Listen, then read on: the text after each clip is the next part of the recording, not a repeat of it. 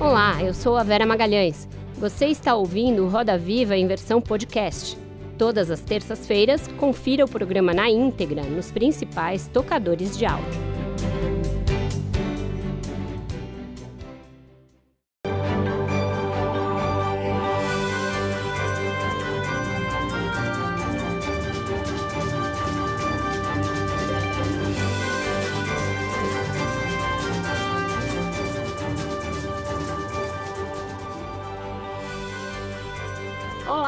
Noite.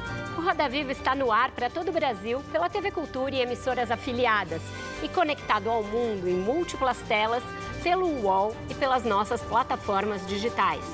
A semana começa com um cabo de guerra entre a Câmara dos Deputados e o governo Bolsonaro de um lado e o Supremo Tribunal Federal de outro. Correndo contra o relógio e lançando mão de um, uma proposta que fura o teto de gastos e parcela o pagamento de dívidas judiciais, o executivo tenta viabilizar o pagamento de 400 reais de um novo programa social, o Auxílio Brasil. Para aprovar a proposta em primeiro turno na semana passada, o presidente da Câmara, Arthur Lira, comandou um vale tudo que incluiu a liberação de milhões em emendas para deputados. A votação em segundo turno acontece amanhã também nesta terça-feira, o STF julga o mérito de uma liminar da ministra Rosa Weber, que sustou na última sexta-feira os pagamentos das emendas que compõem o chamado orçamento secreto, que ajudou a garantir a votação desta PEC, a PEC dos precatórios. O nosso entrevistado desta noite está no olho deste e de outros furacões. Ele é o primeiro vice-presidente da Câmara, comandada com mão de ferro pelo mesmo Arthur Lira falará conosco a partir de Glasgow, na Escócia, onde participa da COP26 como autor do projeto que regulamenta o mercado de carbono no Brasil. Deputado federal em primeiro mandato, ganhou projeção nacional ao presidir a comissão que votou a principal reforma feita pelo governo Bolsonaro, a da Previdência mas hoje está na oposição ao presidente, que, por sinal, deve se filiar ao seu partido, o PL, para disputar a reeleição. Como não são poucos os assuntos, temos o prazer de receber no centro remoto do Roda Viva o deputado federal pelo PL do Amazonas, Marcelo Ramos triatleta e maratonista, ele procura zerar no esporte as tensões acumuladas na política. Eleito deputado estadual em 2010 pelo PSB, chegou à Câmara Federal em 2018 pelo PR, mas atualmente está no PL crítico do governo Bolsonaro, é alvo de pressões e ataques dos adversários. Votou contra a PEC dos precatórios, que, segundo ele, dá calote nos credores, gera insegurança jurídica e cria uma bomba fiscal para o futuro. Em Glasgow, vai defender propostas que permitam ao Brasil alcançar metas de preservação do meio ambiente, além da oportunidade de produzir riquezas por meio da conservação da natureza. Para entrevistar o vice-presidente da Câmara, Marcelo Ramos, nós convidamos Lilian Tarran, diretora de redação do portal Metrópolis, Caio Junqueira, analista político da CNN Brasil, Lídia Medeiros, diretora da newsletter Tag Report, Jorge Vasconcelos, repórter de política do jornal Correio Brasiliense, e Paula Litaif, jornalista da revista e da agência Cenário. Contamos ainda com os traços em tempo real do nosso Paulo Caruso, que está aqui de volta aos estúdios. Deputado, boa noite, obrigada por estar conosco. Aviso aos nossos é, espectadores que esse programa foi gravado um pouco antes do nosso horário habitual, por conta do fuso horário ali de Glasgow. E como as notícias estão muito eletrizantes, a gente espera que nada aconteça nesse é, meio do caminho. Obrigada por estar aqui. Deputado, eu queria começar perguntando: o senhor é contra a PEC dos precatórios, inclusive sugeriu um outro texto, um outro formato para se pagar o Auxílio Brasil Brasil, mas o senhor também foi contra a decisão da ministra Rosa Weber de congelar, de paralisar o pagamento de emendas. Queria que o senhor explicasse as duas coisas, por favor, e como o senhor se situa nessa queda de braço que eu mencionei. Vera, primeiro, boa noite a você, em seu nome, boa noite a toda a bancada, boa noite especial ao Paulo, orgulho de ser objeto dos seus traços aí, sempre assisti com muito carinho o programa. É, primeiro, em relação à PEC dos precatórios. A PEC dos precatórios ela é uma combinação bombástica de fura-teto de gastos, calote a credores e pedalada fiscal. O governo insiste na tese de que não vai romper o teto de gastos, mas faz isso empurrando 50 bilhões de despesa obrigatória do ano fiscal de 2022 para o ano fiscal de 2023. A segurança jurídica e a efetividade das decisões judiciais são elementos fundamentais para o país que quer ser confiável para investidores. E nós estamos fulminando esses dois elementos fundamentais de confiança no país. Portanto, a PEC dos precatórios é muito ruim, além de fazer um calote nos professores, posto que parte desses precatórios, aproximadamente 19 bilhões, são precatórios do Fundef, que, por força de uma lei de minha autoria, Lei 14057, artigo 7, parágrafo único, 60% desses precatórios pertencem aos professores. O governo propõe no texto final parcelar em três vezes, 40%, 30% e 30%, muda o indexador de IPCA mais 6% para taxa básica de juros, Selic, e, portanto, a terceira parcela já vai ser corroída por dois anos de inflação num país que projeta inflação para esse ano de 10,5%. Por outro lado, ao tempo que o governo estabelece 40% de pagamento nesse primeiro, nesse primeiro ano, em 2022, os 40% não cabem dentro do teto de pagamentos de precatório estabelecidos na PEC. Então, é uma grande enganação que efetivamente vai prejudicar o Brasil e muitos brasileiros, em especial os professores. Em relação à decisão da ministra Rosa Weber, eu vou separar duas partes. A decisão dela, no que diz respeito à publicidade das emendas de RP9, é irretocável.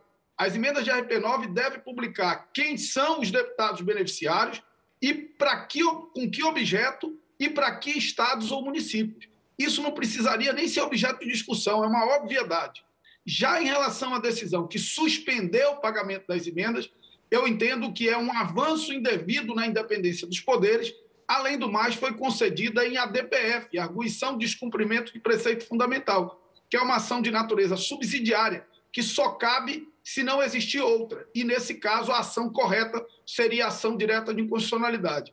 Eu não gosto de negligenciar com essas tecnicidades, porque quando a gente negligencia por conta de ser favorável ao mérito da decisão, quando aparecer uma decisão contrária, você perde a autoridade. Então, a decisão precisa ter técnica, ela não é sustentável do ponto de vista técnico-jurídico.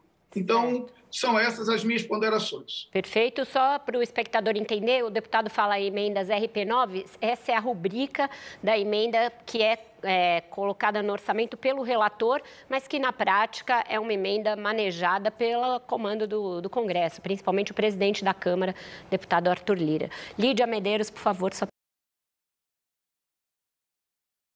pergunta. Boa noite, deputado. O senhor é, critica a decisão da ministra Rosa Weber, mas ela pode ser referendada pelo Supremo é, a partir de amanhã. Se isso acontecer, o que, que o senhor prevê? Qual será a reação da Câmara? Porque em Brasília já se fala em crise institucional, guerra entre poderes. Que, que, qual será a resposta da Câmara a isso, na sua opinião? A resposta da Câmara tem que se dar dentro da Constituição. Recorrer com os mecanismos que a Constituição e a lei autorizam, mas nada de crise institucional. O Supremo Tribunal Federal tem a sua autonomia, autonomia até para errar em certos momentos sobre a análise da constitucionalidade é, das matérias. O que é importante é todos nós entendermos também qual é o efeito prático dessa decisão. Isso é fundamental na nossa reflexão. Porque o que, que acontecia antes? Usar a emenda para manipular votações no parlamento não é algo que surgiu com o RP9. Sempre foi feito com o RP2, que são as emendas que ficam no executivo. Hoje você tem 50% das emendas no executivo e 50% no parlamento. A decisão de acabar com a RP9 significa uma decisão de repassar de volta todos os valores para o executivo, fortalecendo ainda mais o desequilíbrio entre o poder executivo e o poder legislativo. Então não dá para achar também que acabando com o RP9 vai acabar com um mecanismo de troca de votos por emendas. Isso efetivamente vai continuar como era feito outrora, só que não pelo dentro do parlamento, mas pelo executivo. Lilian Tarran, por favor. É, Deputado, eu quero fazer um exercício aqui com, com o senhor. A PEC dos precatórios ela foi aprovada com 312 votos favoráveis, ou seja, apenas quatro votos além do que era necessário. É, é uma proposta que a gente sabe de extrema importância para o governo federal, para o governo do presidente Jair Bolsonaro. Ah, em função desses quatro votos, a gente está falando apenas quatro votos, ele conseguiu essa vitória. A gente sabe que quase 50 deputados de oposição votaram favoráveis. Dá para a gente dizer que a oposição colocou no colo essa vitória do governo Bolsonaro? Ah, eu não tenho dúvida de que sem os votos do PDT e do PSB, a proposta não teria sido aprovada. Então, objetivamente, eu acho que houve um erro de avaliação, porque não é uma questão só uh, da PEC em si, é uma questão política fundamental para o projeto eleitoral do presidente Bolsonaro. Não é verdade que a PEC é um instrumento fundamental para o pagamento do Auxílio Brasil, que sem PEC não tem Auxílio Brasil. Nós temos outros mecanismos de solucionar isso. Nós podemos pagar parte dos precatórios fora do teto de gastos e ainda assim permitir o espaço fiscal necessário para pagar o Auxílio Brasil. A PEC dos precatórios não fala em momento nenhum em Auxílio Brasil. Não tem um artigo, não tem uma palavra que fale em Auxílio Brasil. Essa vinculação efetivamente não existe. O que nós vamos dar é um cheque para o governo federal, de que ele vai usar parte para o Auxílio Brasil e parte para outras, para outras ações, à custa de algo que eu repito, é fundamental para a confiança no nosso país, que é a segurança jurídica e a efetividade das decisões judiciais. É preciso dizer que, ao tempo que muitos votos da oposição foram dados à PEC, nós tínhamos aproximadamente 60 deputados ausentes. Então, a simples virada dos votos da oposição no segundo turno não garantirá a derrubada da, da PEC, porque pode haver um esforço para que os deputados ausentes compareçam para a votação. Jorge, por favor.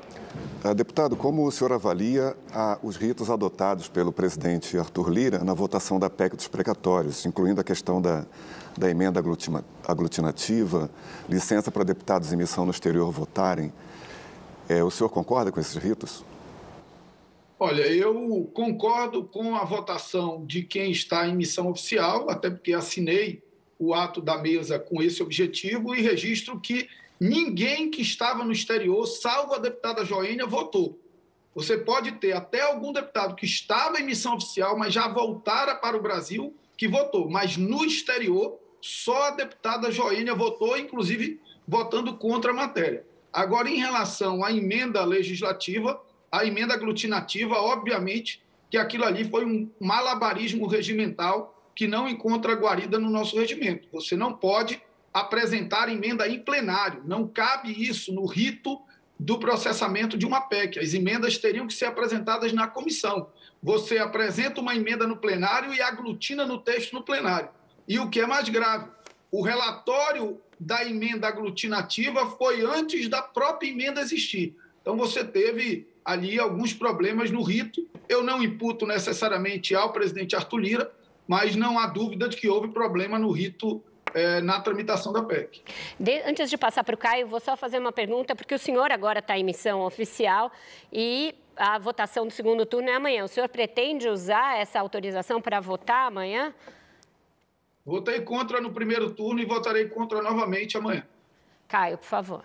Deputado, tendo em vista que a transparência é zero das emendas RP9, eu queria saber se o senhor foi beneficiário das emendas, o montante que o senhor eventualmente indicou e como que funciona na prática a negociação. Quem que libera a emenda RP9? É o Arthur Lira? É o relator geral do orçamento? É a ministra Flávia Arruda? Quem que é o dono desse caixa?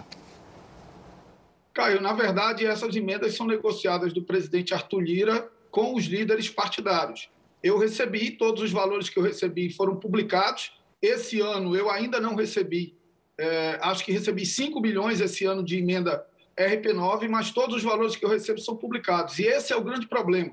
Eu não sou contra emendas em que os deputados e deputadas possam garantir recursos para os seus municípios. Nós temos uma federação absolutamente desequilibrada, em que os municípios vivem de pires na mão.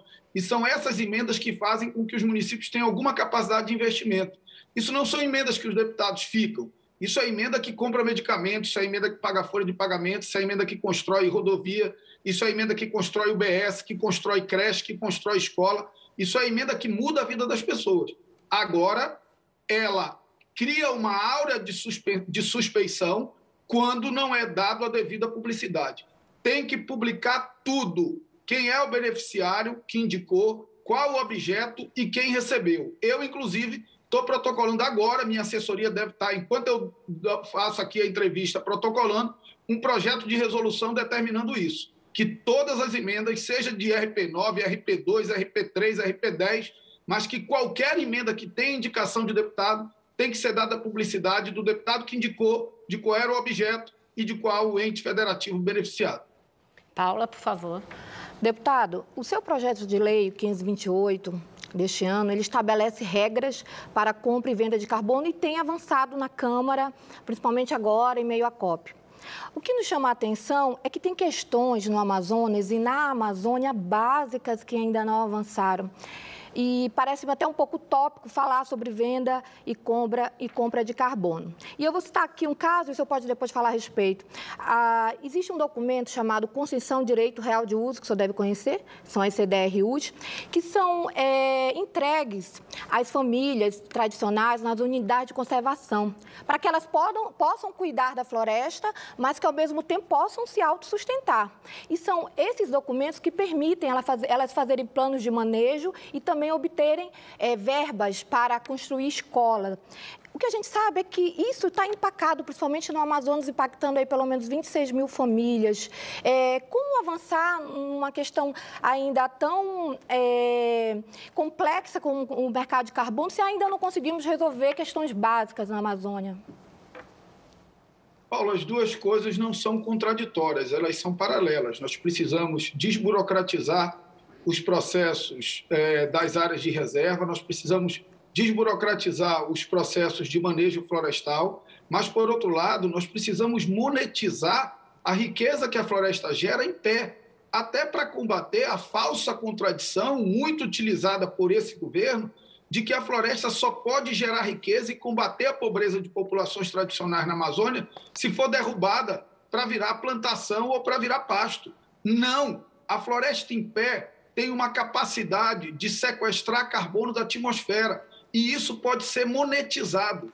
Um dos objetivos do nosso projeto é monetizar essa riqueza da Amazônia e criar um mecanismo de reversão em que sempre que ocorrer a venda do crédito, um percentual dessa venda seja revertido para a população tradicional, para a população indígena, para a população ribeirinha que ocupa aquela área que faz o sequestro de carbono da atmosfera. Então, são coisas paralelas que vão gerar ainda mais riqueza para essas reservas que estão localizadas na, no bioma Amazônia. Além disso, hoje aqui em Glasgow, essa é em primeira mão aí na entrevista, nós fizemos uma reunião, eu, o deputado Rodrigo Agostinho, o advogado Tiago Risse, que é assessora nessa área, e o Mário Montovani, do SOS Mata Atlântica, e o Vigílio Viana, da Fundação Amazonas Sustentável, e estabelecemos os pontos iniciais para o que nós chamamos de Lei do Bioma Amazônia. Quando a Constituição foi promulgada, ela constitucionalizou cinco biomas.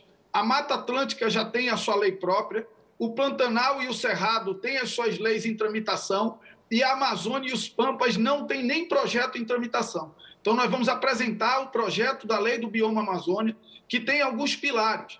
Um dos primeiros pilares é estabelecer que um percentual dos recursos de pesquisa e desenvolvimento da lei de informática obrigatoriamente tem que ser revertido para pesquisa na área de bioeconomia amazônica. Outros mecanismos é você fazer compensações florestais de outros estados com a Amazônia, de biomas diferentes que existem dentro da Amazônia, porque uma parte da, do bioma Amazônia é cerrado, não é floresta amazônica. Então, nós estamos construindo alternativas para que a floresta em pé possa gerar riqueza. Esse é o grande desafio do futuro. O mundo olha para a nossa floresta querendo contribuir para que ela permaneça em pé e que a partir dela se transfira recursos para as populações. Mas nós precisamos criar o arcabouço legislativo para isso e o governo federal precisa mudar a sua postura para voltar a ter a confiança dos agentes internacionais. Eu tive com o embaixador da Alemanha fazendo um apelo para ele para que liberasse novamente os recursos do Fundo Amazônia e ele respondeu: só quando o governo der demonstrações efetivas de redução do desmatamento. Então, nós precisamos diminuir o desmatamento para que a floresta em pé seja uma fonte de captação de riqueza e, portanto, de combate à pobreza das populações tradicionais notadamente ribeirinhos e indígenas. Deputado, voltando um pouco à questão das emendas do relator, né? O senhor disse que se não fossem essas emendas RP9, haveria outras modalidades, outras rubricas e isso não acabaria com a compra de voto. Mas o que chama atenção é o valor, esse caráter não transparente e a efetividade dessa liberação, né? Por exemplo, uma matéria hoje do Globo mostrou que os deputados da base, notadamente do Centrão, têm recebido a maior parte desses recursos. É, só uma cidade, que é reduto do presidente da Câmara, Arthur Lira, que é Arapiraca, recebeu esse ano 64 milhões em emendas RP9, que é quatro vezes mais do que cada deputado pode é, alocar em suas emendas individuais. É, não é um pouco simplista dizer que esse é um mecanismo como outro qualquer, dadas essas suas muitas é, especificidades? Mas antes do RP9, nós já tínhamos várias notícias com, com o mesmo sentido, de troca de votos por emendas e de municípios que recebiam mais, muito mais emendas do que outros. Isso não é um. O que eu quero dizer é que isso não é um fenômeno decorrente da emenda RP9. Isso é um fenômeno decorrente de, primeiro, um pacto federativo desequilibrado que hiperconcentra recursos na União e que deixa os municípios à míngua e, portanto, tem esses mecanismos como único mecanismo para dar alguma capacidade de investimento aos municípios brasileiros. Então, a questão não é que o modelo é correto, a questão é que esse modelo não surgiu com o RP9. Se acabar o RP9, esses recursos vão para o RP2, que é o mesmo RP9, só que controlado pelo Poder Executivo. Certo, Lília. É, deputado, eu vou mudar aqui um pouquinho de assunto e aproveitar para saber o que, que o senhor pensa. É, surgiu agora uma notícia de que o presidente Bolsonaro estaria indo para o partido do senhor, para o PL. É, essa informação foi divulgada aí pelo colunista Lauro Jardim, mas já alguns ministros confirmam a informação sem dizer se isso vai ser de hoje para amanhã. É, a gente sabe que o senhor, há pouco tempo, se colocou, mesmo com o partido é, te, sendo da base do presidente, o senhor se colocou como oposição ao presidente Bolsonaro. Como é que, como é que o senhor vai se comportar? O partido vai ficar pequeno para os dois? Olha, primeiro, eu não tenho como negar que é uma condição absolutamente incômoda para mim. Vou ter que esperar a confirmação disso para avaliar o que fazer. Eu também não tenho dúvida de que um presidente da República é mais importante para um partido do que um deputado federal do estado do Amazonas. Mas, por outro lado, também não tenho dúvida de que o futuro de um país é muito mais importante do que o projeto de qualquer partido. E nessa história eu sei qual é o meu lado o meu lado é o lado do futuro do Brasil. E eu acredito que o Bolsonaro não é bom para o futuro do Brasil. Portanto, eu não estarei no palanque de Bolsonaro. Em relação à minha vida partidária, eu vou esperar confirmar ou não essa decisão para fazer as minhas avaliações. Eu estarei do lado do Brasil. Se na minha avaliação eu considerar e eu considero que o presidente não é bom para o país, não importa se ele é bom para o partido ou se ele é bom para a minha eleição. O que está em jogo não é eu me eleger ou não me reeleger isso é muito menor do que nós termos ou não um, um país capaz de superar a tragédia de 600 mil mortos, de 15 milhões de desempregados, de 20 milhões com fome, de 120 milhões em segurança alimentar, de inflação a 10,5% projetada, de juros a longo prazo já em 11%. Eu não posso achar que um presidente desse é bom para o país e não posso trocar a facilidade da minha eleição pelo desastre para o país que eu escolhi como meu e que eu abraço e que eu procuro dedicar o melhor de mim todos os dias. Eu não estarei no palanque de Bolsonaro. Lídia, para a última do bloco. Deputado, esse desconforto que o senhor tem em relação ao presidente Bolsonaro, o senhor tem de alguma forma também em relação ao presidente da Câmara, Arthur Lira? O senhor acabou de criticar a condução dele na PEC dos precatórios com essas manobras regimentais que permitiram a votação. O senhor já disse que ninguém consegue intrigar o senhor e o deputado Arthur Lira. Mas não, não vai ficando difícil também essa convivência? Absolutamente não. Primeiro que eu não tenho elementos para imputar a ele a responsabilidade por esses movimentos regimentais que foram feitos no dia da votação. Eu fiquei muito quieto, só acompanhando a votação e manifestando Ué, mas se não plenário. foi ele nem o senhor, quem foi então? Porque não, é uma ordem que não surge do vácuo, né? Não, eu não fui. Você tem, o, você tem o relator da matéria, você tem a parte administrativa da casa. Eu não tenho dúvida de que, se foi apresentada uma emenda e, a partir disso, uma emenda aglutinativa, isso teve um parecer do corpo técnico da casa. Ainda que eu discorde, eu não tenho dúvida de que está sustentado no parecer de um corpo técnico da casa. Eu não vou imputar a ele. Em relação a incômodo meu com o presidente Arthur Lira, eu acho que é importante resgatar o que foi a minha composição com o presidente Arthur Lira lá atrás. Quando o presidente Arthur Lira me chamou para ser o vice na chapa, eu já tinha ciência de que ele era um deputado alinhado com o governo. E ele já tinha ciência de que eu era um deputado independente e muito crítico ao governo. Nem eu posso exigir dele uma posição crítica ao governo e nem ele pode exigir de mim um alinhamento ao governo. Por isso, até a gente se entende muito bem. Tá certo com isso. Então a gente fecha o primeiro bloco. Todos esses assuntos ainda vão voltar nos próximos. Vamos para um breve intervalo e voltamos já já com a entrevista com o deputado federal Marcelo Ramos.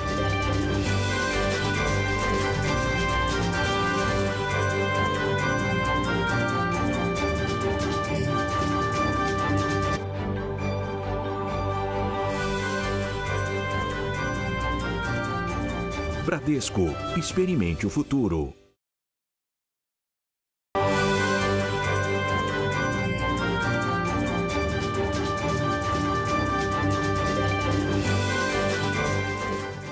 Estamos de volta com o Roda Viva. Deputado, eu queria insistir um pouquinho mais nessa sua relação sui generis com o Arthur Lira, porque já depois do arranjo para o senhor ser o vice-presidente ou durante, o senhor foi relator do projeto de lei da grilagem. E a sua versão a esse projeto era uma versão mais light, pactuada com um setor dos ambientalistas que concordaram com ela. Ela não foi votada em 2020, mas passou agora em 2021 com algumas mudanças já, já tornando tornando o texto menos palatável aos ambientalistas. E agora no Senado existe uma boa possibilidade de que o texto volte a ser o que era antes, um texto muito é, do agrado da bancada ruralista, do setor do agronegócio.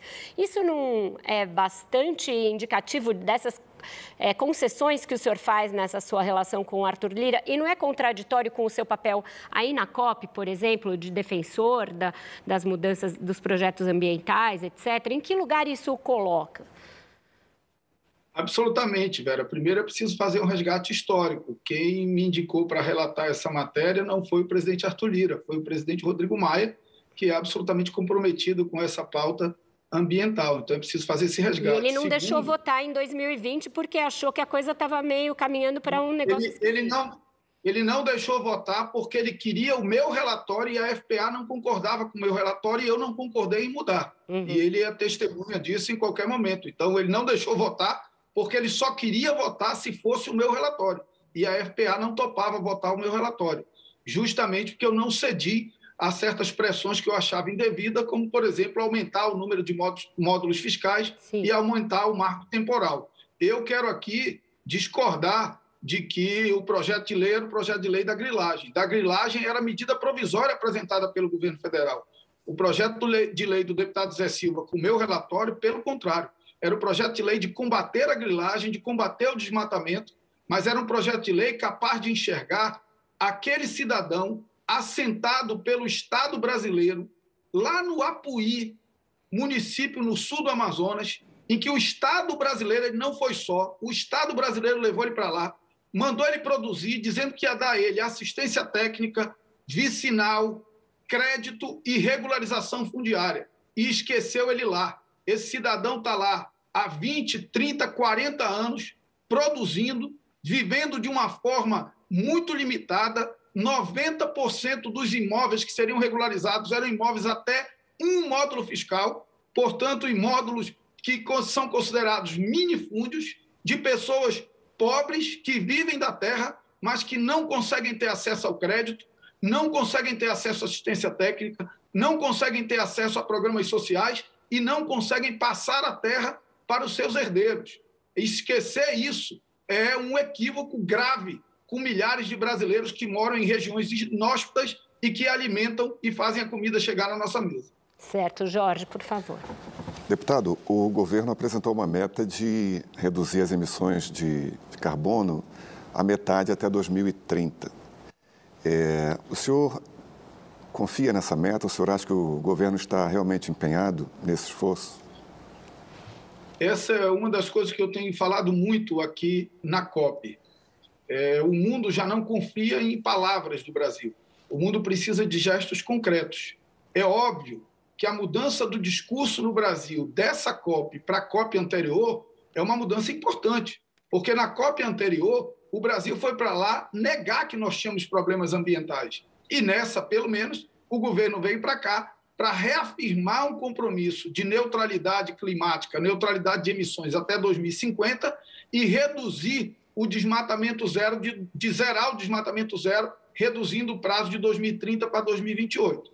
O governo apresentou uma nova meta, mas uma nova meta baseada num novo, numa nova base e que, portanto, é o mesmo 1,2 é, gigatoneladas, megatoneladas, eu não lembro o termo exatamente, já prometido lá atrás. Então, na verdade, não há redução na meta, mas há um discurso, pelo menos, mais comprometido com essa questão ambiental. No entanto, se esse discurso não estiver acompanhado de medidas administrativas que recomponham a estrutura dos órgãos de fiscalização ambiental, devolvam a eles a autoridade que já tiveram no passado, não desmoralizem os órgãos de fiscalização ambiental. Medidas de natureza legislativa, como, por exemplo, o nosso PL do crédito de carbono, o APEC do deputado Rodrigo Augustinho, que coloca a segurança climática como direito e garantia fundamental na Constituição e outras boas iniciativas que tramitam na casa, e também ações de natureza policial, porque sem ações de natureza policial nós não conseguimos combater o desmatamento na Amazônia. Então, eu acredito que o discurso avançou em relação à última COP, mas eu ainda pago para ver a transformação desse discurso em ações concretas que possam melhorar a questão climática e ambiental no país. Caio, por favor. Deputado, queria voltar aqui para as emendas RP9. O senhor acredita que as emendas RP9 que mantiveram o presidente Jair Bolsonaro no cargo, evitaram que ele caísse? Mais do que isso, o senhor acha que é, são esses 11 bilhões aí que ficam na, nas mãos do Arthur Lira que explicam esse poder e esse controle quase que absoluto que ele tem sobre a Câmara? Olha, primeiro, no momento mais duro da crise, é, não tinha nenhuma emenda RP9 paga, então eu não posso fazer essa vinculação direta, porque houve um atraso no pagamento dessas emendas por conta do atraso nas questões orçamentárias desse ano. Orçamento só votado em abril, só corrigido em maio, só iniciado em junho. Emendas só começaram a ser pagas em setembro desse ano, tanto emendas impositivas como emendas de RP9. Então, no momento mais grave da crise, você não teve ali pagamento de, de emendas. Eu não posso reduzir a, a liderança do presidente Arthur Lira à liberação de emendas. É óbvio que você ter emendas para distribuir reforça o seu poder. Mas a liderança do presidente Arthur Lira não é exercida só com base nisso. Ele já é um líder da casa há muito tempo, mesmo antes de ser presidente. Então, eu não tenho dúvida de que isso fortalece a liderança dele, mas reduzir a liderança dele a isso, eu penso que é um equívoco. Paula, por favor. Deputado, vamos falar um pouquinho sobre ideologia partidária. O senhor ficou conhecido no Amazonas ah, por um discurso comunista, socialista, foi eleito vereador pelo PCdoB, depois deputado pelo PSB. E agora está no PL, que é um partido originário de direita. Queria saber do senhor quando começou essa desilusão com Marx? Olha lá, eu tenho muito orgulho da minha trajetória, primeiro, Paulo. Eu tenho muito orgulho do aprendizado que eu tive nos 16 anos de PCdoB. Foram momentos que plantaram no meu coração valor, valores humanísticos e democráticos que eu quero carregar para sempre. Tenho muito orgulho da minha trajetória no PSB, um partido também de esquerda, mas um partido mais moderado. No entanto, o meu pensamento econômico não cabe mais dentro de um partido como o PCdoB eu sou um liberal na economia, eu sou um moderado nas questões é, é, comportamentais, eu sou alguém ambientalmente sustentável, socialmente responsável, mas sou efetivamente um liberal na economia. Então, simplesmente chegou um momento em que a minha compreensão de mundo e de economia não cabia dentro do PCdoB. É isso. Respeito minha trajetória, tenho orgulho dela, tenho orgulho da história que construí lá, levo no meu coração ensinamentos que aprendi lá, mas o meu caminho, objetivamente, é outro. Eu não acredito na intervenção exagerada do Estado na economia, eu acredito que nós precisamos melhorar o ambiente de negócios. O Estado não produz riqueza, quem produz riqueza é a iniciativa privada. O papel do Estado é não ser um atrapalhador, mas sim um indutor dessa iniciativa privada. O melhor programa social que existe não é o Bolsa Família, o programa, melhor programa social que existe é o emprego. Nós precisamos pro, é, garantir programas de transferência de renda para aquelas pessoas que estão em extrema pobreza, mas isso tem que estar sempre paralelo a uma busca de qualificação profissional e de abertura de mercado de trabalho para que essas pessoas sejam inseridas no mercado de trabalho. Eu não acredito que ninguém acorda sonhando, hoje eu vou receber o meu Bolsa Família. Eu conheço o povo brasileiro, eu conheço o povo do Amazonas.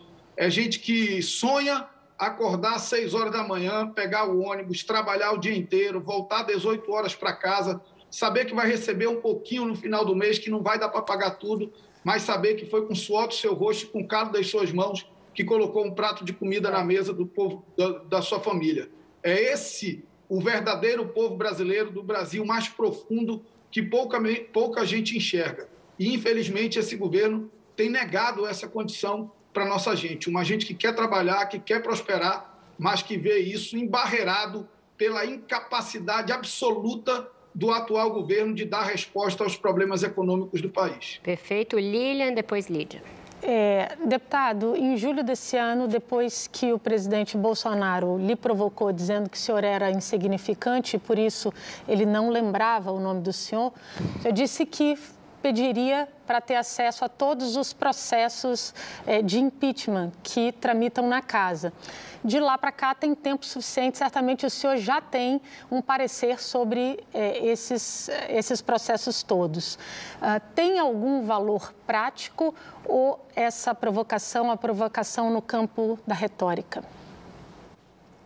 É, primeiro, eu não preciso que o presidente me conheça ou que o presidente me queira bem. Eu preciso que o presidente vacine rápido as pessoas, e isso, infelizmente, ele não fez. Eu precisava de um presidente que desse resposta a 15 milhões de desempregados, isso ele não fez. Eu precisava de um presidente que desse resposta e colocasse comida na mesa de 20 milhões de brasileiros que estão passando fome, e isso não fez. Eu precisava de um presidente que não permitisse que a inflação chegasse a 10,5% ao ano, que os juros chegassem a 11% se ele não me conhecesse, não soubesse nem quem eu era, não me desse nenhuma relevância, mas respondesse a essas demandas do povo brasileiro, eu estaria muito satisfeito com ele e não estaria fazendo as críticas que faço a ele. Em relação, aos pedidos, em relação aos pedidos de impeachment, e eu não vou fugir da pergunta, eu li com a mais absoluta atenção, não tenho dúvidas do cometimento do presidente de crime de responsabilidade, notadamente aqueles tipos previstos no inciso 2 e inciso 7 do artigo 85 da Constituição Federal, mas entendo que o processo de impeachment é um processo de natureza jurídica e política. Juridicamente, eu não tenho dúvida, tanto que é o único processo que não é processado, transitado, não é processado e julgado pelo Poder Judiciário, é processado e julgado pelo Poder Legislativo, justamente pelo conteúdo político. Um presidente com esses índices sociais desastrosos, que ainda tem 20% de avaliação bom e ótimo do seu governo, não é um presidente que perdeu o apoio popular. E esse apoio popular reflete dentro do parlamento, portanto, ainda não perdeu base parlamentar. Eu não tenho dúvida de que há o cometimento de crime de responsabilidade, mas não tenho dúvida também de que hoje não tem 342 votos em plenário. Se a matéria for lida e for a plenário, terá o meu voto favorável. Lídia. Deputado, esse, esse poder das emendas RP9 também segurou esses pedidos de, de impeachment. É, o senhor admite que é um poder do presidente da Câmara e é uma vantagem, mas isso não é uma distorção do, da relação entre os poderes? Porque a execução do orçamento cabe ao Poder Executivo, como o próprio nome diz, o sistema é presidencialista, não é parlamentarista. É, e também a questão da, da PEC dos precatórios, ela também é, não entra em conflito com o Poder Judiciário na medida em que precatórios são decisões judiciais que devem ser cumpridas e o Congresso está votando um projeto para descumprir uma decisão é, judicial? Não é muita contradição? Eu vou, eu vou começar pelo fim. Para mim, claramente, a PEC dos precatórios confronta dois princípios que são basilares e, na minha opinião, cláusulas pétreas da nossa Constituição: a segurança jurídica e a efetividade das decisões judiciais. É um claro confronto a uma decisão judicial do Supremo Tribunal Federal. Lembrando que o precatório é um processo judicial que chegou ao fim depois da União, muitas vezes recorrer por 15, 20 anos, e quando chegou na hora de pagar, o STF diga, disse o que comanda a Constituição, pague no ano seguinte, no orçamento seguinte. O STF deu a ordem para o Congresso, pague no orçamento seguinte, e o Congresso foi lá e mudou essa ordem. Disse, não, pode pagar só uma parte agora e deixa outra parte lá para frente. E é importante também entender a bomba fiscal que isso significa. Nós temos agora 89 bilhões de precatórios para o ano que vem. Se nós só pagarmos 40, vão ficar 50 bilhões de precatórios para o ano de 2023. Se você considerar que o crescimento dos precatórios em média é de 14%, significa que no ano que vem nós vamos ter 100 bilhões de precatórios de 2023 e mais 50 bilhões de 2022 represado. 150 bilhões de reais. Sabe o que o governo vai fazer? Parcelar de novo. Aí no ano seguinte você vai ter 120 bilhões de precatórios e mais 100 bilhões dos anos anteriores. Isso é uma bomba fiscal. Isso é uma irresponsabilidade com o futuro do país.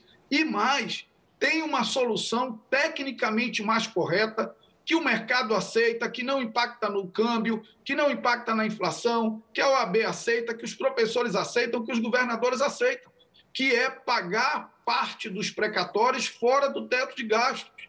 Por quê? Porque precatório, tecnicamente, nunca deveria ter estado dentro do teto de gastos. Porque precatório não é despesa discricionária, é despesa obrigatória. Quando o STF manda ordem, o governo não pode escolher pagar ou não pagar. Aumentar ou não o Auxílio Brasil de 300 para 400 é discricionário, mas pagar precatório não é discricionário. Portanto, você paga parte dos precatórios fora do teto de gastos e abre o espaço fiscal para o pagamento do Auxílio Brasil de 400 reais. Isso é algo que todo mundo aceita, mas não sei por quê. Por uma teimosia, não é o caminho que foi escolhido pelo, pelo governo Bolsonaro. Em relação, a, em relação ao RP9, eu não, não fugirei, me alonguei um pouco, mas vou voltar na RP9. Em relação à RP9, eu repito, eu não considero equivocado você pegar 100% da capacidade de investimento de um país e colocar 50% no parlamento e 50% no executivo. Isso é absolutamente democrático. É mais democrático 513 parlamentares, 513 deputados e 81 senador, senadores alocando recursos de forma distribuídas pelo país do que um só presidente da República alocar todo esse recurso. Então, o problema não está no modelo, o problema está na forma como ele está sendo executado. O problema está na falta de transparência. Talvez o melhor caminho fosse pegar todo o valor de RP9 e dividir como emenda individual impositiva, pelos critérios claros e objetivos. Ninguém questiona as emendas individuais nem as emendas de bancada impositiva. Ninguém questiona isso. Tem regra, é transparente, é tudo certinho, portanto não tem questionamento o Deputado. questionamento do RP9 dar-se justamente pela falta de transparência. O senhor não acha que a insistência nesta PEC com este texto, a despeito de todos esses atores que o senhor mencionou, aceitarem a outra solução, é justamente porque a Câmara, por meio do seu é, companheiro de mesa, Arthur Lira, quer usar essa brecha fiscal aberta para justamente aumentar as emendas RP9 e também o fundão eleitoral? Olha, não está claro isso no texto da PEC. Na verdade, entrou tanta coisa no texto da PEC que já não está nada muito claro. Né? Entrou parcelamento. Mas isso não, é, não estaria no texto da PEC, isso vai estar no orçamento, é, né? Entrou, entrou parcelamento de. Então, eu, eu não tenho como prever. Eu não gosto de ser leviano, eu gosto de ser muito responsável com as coisas que eu digo. Você nunca vai ver algo que eu diga que eu não tenho como comprovar e que signifique uma acusação grave sobre o presidente da República ou sobre qualquer outro colega parlamentar. Então, eu não tenho elementos para confirmar que por trás disso tem o objetivo de aumentar RP9 e fundo eleitoral. Efetivamente, eu não tenho elementos. Isso não está na PEC. Se vão fazer isso na peça orçamentária, eu preciso esperar a peça orçamentária para me manifestar sobre isso. Jorge tinha pedido, depois Lilian, Caio. Deputado, ainda em relação à questão do, dos pedidos de impeachment, é, como o senhor avalia a, o posicionamento do presidente Arthur Lira de não dar andamento a mais de 130 pedidos de impeachment do presidente Bolsonaro? Ele está correto, na sua opinião? É, é, é difícil eu, como vice-presidente, analisar uma decisão do presidente, daquele que foi escolhido para representar a Câmara dos Deputados. O escolhido não fui eu, o escolhido foi ele. Eu o substituo nas suas ausências, mas ele é o legitimado, ele é que representa a média do parlamento, do parlamento brasileiro, ele é o porta-voz do parlamento brasileiro. Portanto, eu entendo que ele seja muito mais prudente do que eu. Eu me dou o direito de emitir minhas opiniões políticas que muitas vezes não agradam a bancada bolsonarista. Ele precisa emitir opiniões que agradem a média do conjunto dos deputados, que inclusive tem uma boa parte de bancada é, bolsonarista. Por outro lado, ele tem a clareza de que hoje não tem em plenário 342 votos, que é importante entender esse rito. O presidente leu o pedido de impeachment, mas essa leitura precisa ser confirmada por 342 votos em plenário. E ele tem a clareza de que esses 342 votos não existem. Portanto, ele tem atitude prudente, porque você imagina o que é o presidente ler o pedido de impeachment e ele ser derrubado no plenário. Isso vai dar ainda mais força para essa marcha autoritária que o presidente Bolsonaro achou no cantinho por uma estratégia eleitoral, mas que ele não abandonou. Um elefante não vira um gato porque foram no cartório e registraram ele com o nome de gato. Ele pode ter o nome de gato, mas ele continua elefante. O presidente Bolsonaro foi 28 anos um parlamentar absolutamente descompromissado com as regras democráticas do país. E não é por esse recuo tático dele que ele deixou de ser elefante para ser um gato defensor da democracia. Efetivamente não é. E nós não podemos nem baixar a guarda e nem oferecer armas para que ele retome a marcha autoritária que ele levou até o dia 7 de setembro. Lília. Olha, por falar em zoológico, o senhor está falando de elefante e tudo, mas o senhor demonstra que é um leão quando vai falar, quando vai atacar o Bolsonaro, e um gatinho para falar do, do Arthur Lira. E a gente sabe que o presidente Arthur Lira é um escudeiro dos interesses do Bolsonaro dentro da Câmara. Qual o incômodo que o senhor tem para poder se contrapor, para poder criticar o Arthur Lira? Ele é tão perfeito assim? Não, eu não acho que ele é perfeito. Pelo contrário, eu acho um equívoco ele ser um deputado alinhado com o governo. Eu acho que o governo é muito ruim, mas não cabe a mim esse julgamento da conduta política do presidente Arthur Lira. Ele deve, é, ele deve satisfação ao conjunto dos deputados entre esse conjunto de deputados, existem alguns que são contra o presidente e outros que são a favor. Ele deve satisfação ao eleitorado de Alagoas. Então, não cabe a mim o julgamento da conduta política do presidente Arthur Lira. Quando eu discordo dele, eu voto contra, falo contra. E falo contra não como um gatinho, falo contra como um leão. Na PEC dos precatórios, o presidente Arthur Lira tinha isso como uma questão fundamental para ele, e eu, de forma leal, fui a ele e disse: presidente, nessa pauta não conte comigo. E fui duro na resistência a essa pauta. Agora, eu atuo em substituição ao presidente Arthur Lira. E eu não sou um aventureiro. Eu não sou aquele vice que, quando o governador viaja, ele demite todos os secretários, sabendo que na volta vai demitir todo mundo de volta. Não, eu tenho um dever de lealdade na substituição da presidência, só faço o que é combinado com ele, mas tenho absoluta independência no exercício do meu mandato. E isso não é retórica, isso é a prática do meu dia a dia da atividade parlamentar. Caio.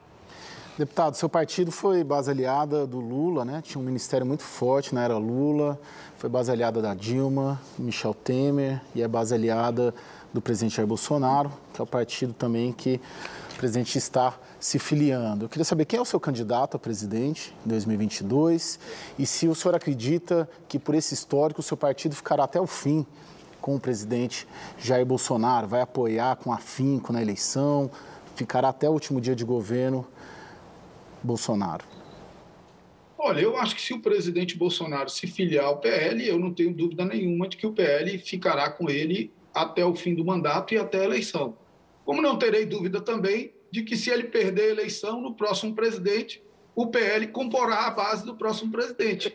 E isso não é de todo ruim, isso é, é o que dá governabilidade no país, porque a maioria do parlamento brasileiro é esse parlamento de centro, esse parlamento moderado, que, como não tem identidade ideológica, acaba se ajustando a qualquer projeto. Eu ainda não tenho candidato a presidente, mas, sinceramente, é, queria acreditar e queria ter tamanho para ser interlocutor de um caminho liberal na economia, moderado no trato com os outros poderes, absolutamente comprometido com as pautas democráticas e republicanas, socialmente responsável, ambientalmente sustentável. Eu acho que esse é o ponto de equilíbrio, é a média do povo brasileiro. Mas, acima de tudo, nós precisamos de alguém capaz de cumprir a primeira missão para o próximo presidente, que é a missão de reconciliar o país. Um país dividido pelo ódio, um país dividido pelos radicalismos, é um país que não prospera. O grande desafio é de reconciliar o país. Eu tenho, Caio, no meu gabinete, atrás da minha cadeira de vice-presidente, dois quadros, e as pessoas se assustam, porque eu tenho um quadro do Churchill e um quadro do Mandela. E as pessoas dizem: como é que pode ter um conservador e um progressista, um do lado do outro? Eu digo: Churchill é um conservador conservador, liberal na economia, absolutamente comprometido com a democracia, ao ponto de ter resistido ao avanço nazista e talvez ser o grande responsável pela existência da democracia moderna. E o Mandela é um progressista que foi capaz de entender que ódio não se combate com ódio, que ódio se combate com reconciliação. São esses valores que eu procuro carregar na minha vida: um compromisso inafastável com a democracia e uma busca de reconciliação para o nosso país. E a reconciliação não está nos extremos. A reconciliação está num discurso e numa prática moderada, de tolerância, de respeito à diferença, de conciliação. Talvez por isso, às vezes as pessoas se espantem como é que eu posso ser tão duro em certos momentos e tão leve em outros momentos. Porque eu prefiro a construção de consensos, de convergências. Eu trabalho dia e noite por isso dentro do parlamento certo. e talvez até por isso tão rápido tenha alcançado a vice-presidência e outros postos que eu ocupei. Tá certo, então, com isso a gente termina o nosso segundo bloco, vai para mais um breve intervalo e volta já já com o deputado federal e vice-presidente da Câmara, Marcelo Ramos.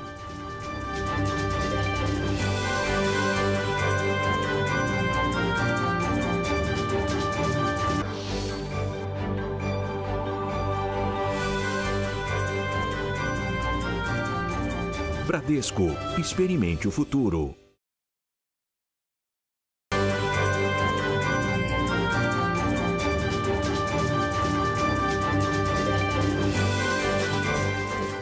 Estamos de volta com o Roda Viva, que hoje recebe o deputado Marcelo Ramos. Deputado, o presidente da Câmara, Arthur Lira, esteve com o presidente do Supremo, Luiz Fux, para tratar dessa questão aí do choque entre os poderes suscitado pela decisão da ministra Rosa Weber. À meia-noite, agora, né, meia-noite de segunda para terça, abre-se o plenário virtual para votar é, a decisão dela. O que o senhor espera que o Supremo faça em relação a isso? O senhor acredita que haverá uma modulação em relação ao que ela decidiu? Eu espero que o Supremo confirme a parte da decisão que diz respeito à obrigação de publicidade de todos os atos relacionados à RP9, mas suspenda a parte da decisão que determina a suspensão de todos os pagamentos. E o senhor acredita que isso acontecerá ali, olhando o plenário, a composição do, do Supremo, os votos anteriores? Eu acredito que, tecnicamente, esse é o caminho correto, mas se outra decisão for dada pelo Supremo, repito, isso não abre crise institucional nenhuma. Cabe à Câmara dos Deputados, cabe ao Senado da República, através dos mecanismos que a própria Constituição e que as leis determinam para recorrer, recorrer da decisão, entendendo como uma decisão livre de um outro poder. Certo. Paula, sua pergunta. Deputado, o senhor muito falou sobre sua relação com Arthur Lira, com Bolsonaro, com o STF. É, na Amazônia, essa falta de diálogo entre os três poderes faz o povo sofrer e até morrer. E a gente está falando aqui do povo Yanomami. Indígenas estão sendo assassinados uh, por garimpeiros e isso vem avançando.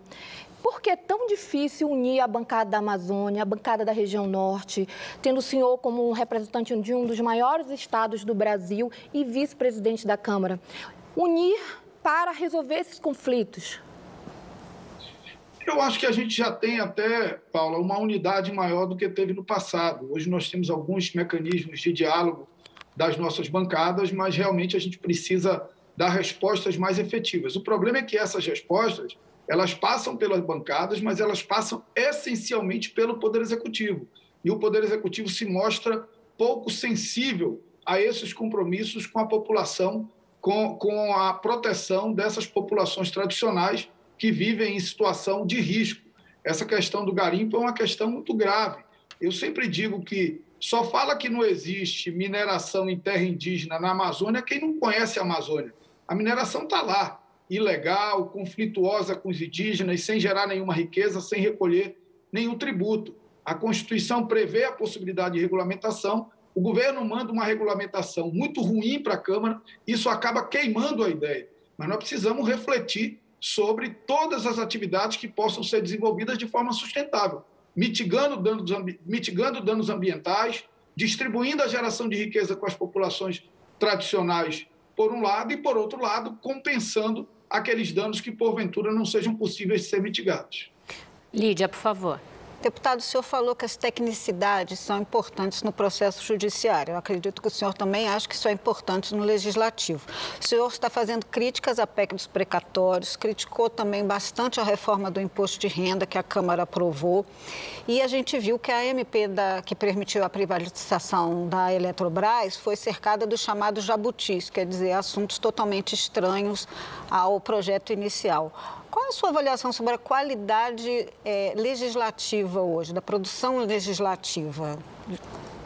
É, eu acho que a gente tem que separar duas coisas. Uma coisa é eu não concordar com o conteúdo de uma proposta, não concordar com o mérito dela.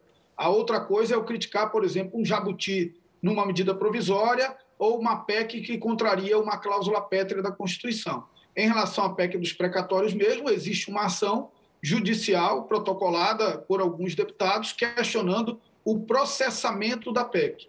Eu acho que a produção legislativa da Câmara ela avançou muito, no entanto, ela avançou muito em quantidade, mas ela perdeu em qualidade não por conta dos parlamentares, mas por conta desse período excepcional de sessões remotas, com poucos parlamentares na casa, um parlamentar votando remotamente, muitas vezes sem nem acompanhar a sessão. Então, eu diria que nesse período a gente aumentou muito a nossa produção legislativa, mas perdeu a qualidade dela. Eu espero que, com o retorno dos trabalhos presenciais, a gente efetivamente retorne uma produção ágil, mas também com mais qualidade. Jorge? Deputado, é, no início da, da gestão do, do presidente Arthur Lira e do presidente Rodrigo Pacheco no Senado, eles dois eram muito alinhados, não é? Eles concediam coletivas juntos, anunciavam metas comuns, reforma administrativa tributária em 2021. Mas de lá para cá houve um, um, certo distanciamento e o presidente Arthur Lira tem reclamado muito do Senado. Já fez aí nos últimos meses umas quatro ou cinco reclamações de que o Senado não dá andamento a pautas relevantes para o país. O senhor concorda com o presidente Arthur Lira nesse sentido? Olha, eu acho que você tem uma questão política por trás disso, e que eu trato como natural e de forma absolutamente respeitosa com ambos. O presidente Arthur Lira é um presidente absolutamente alinhado com o governo, e o presidente Rodrigo Pacheco é hoje, inclusive, por desejo de seu partido, pré-candidato a presidente da República, portanto, naturalmente mais independente. Além disso, eu penso que muitas das pautas que têm iniciado na Câmara são pautas de conteúdo ruim, na minha opinião e, por isso, acabam, de certa forma, travadas é, é, no Senado. É, eu só espero que, a despeito disso, que os dois tenham capacidade de diálogo, porque quando a Câmara aprova uma coisa e o Senado não dá andamento, nem que seja para modificar completamente ou para rejeitar, e o inverso também é verdadeiro, quem perde não é a Câmara nem o Senado, quem perde é o país. Porque se o processo Quais legislativo... Quais são essas medidas de qualidade ruim que o senhor aponta? Desculpe interrompê-lo, mas é para não perder... A PEC dos precatórios, se ela passar, a lei do imposto de renda, na minha, na minha opinião. É, então, acho que a gente teve aí um conjunto de ações. Agora, é como eu disse, eu estou fazendo uma análise de conteúdo. É a minha opinião sobre a matéria. E eu não posso achar que a minha opinião tem que se impor a uma maioria que foi constituída. Eu respeito a democracia até quando eu perco. Talvez eu respeite mais quando eu perco do que quando eu ganho, porque é muito fácil ser democrata ganhando votação. Difícil é ser perdendo votação. Eu procuro ser coerente. Gília. O deputado, com a perspectiva de enxergar por dentro a dinâmica da COP26, já que o senhor está aí, eu queria que o senhor fizesse uma avaliação sobre a reputação do Brasil no encontro, levando em consideração três aspectos. Como é que repercutiu a não participação presencial do Bolsonaro, é o compromisso com a redução das emissões de carbono em 50% até 2030 e, finalmente, o vexatório antiprêmio fóssil da semana, que foi concedido ao Brasil aí depois que o Bolsonaro criticou a líder indígena Tchai Suruí. Então, eu queria que o senhor fizesse para a gente uma análise da reputação do Brasil no encontro. Não, a reputação do Brasil é muito ruim, é a pior possível. Atenua um pouco. Os nossos esforços aqui como parlamentares têm procurado também atenuar isso, mas a repercussão é a pior possível. O próprio presidente Arthur Lira já veio da pré-COP em Roma muito temeroso com o que ele encontrou lá em relação aos parlamentares de outros países, como eles enxergam o Brasil. É, a Lídia queria fazer uma complementação àquela antes eu passar Isso, sobre a qualidade do, dos projetos. O senhor falou que depois eles são contestados no Senado. Não é isso também que provoca tantas ações judiciais e que depois são encaradas como conflito entre os poderes? Não era melhor arrumar na base antes de chegar a esse ponto, não? Lídia, agora eu vou responder mais como professor de Direito Constitucional do que como, de, do que como deputado. Né?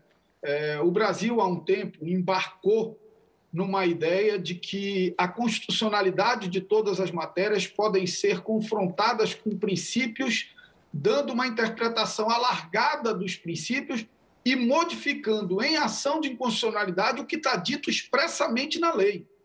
E durante muito tempo todo mundo embarcou nisso, era bonito, era moderno.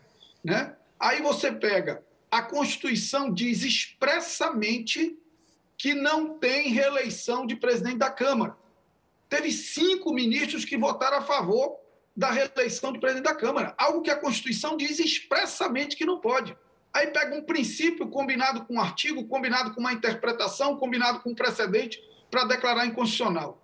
Eu fui mudando a visão que tinha como professor e hoje eu tenho convicção de que inconstitucionalidade de lei ou é literal ou não existe.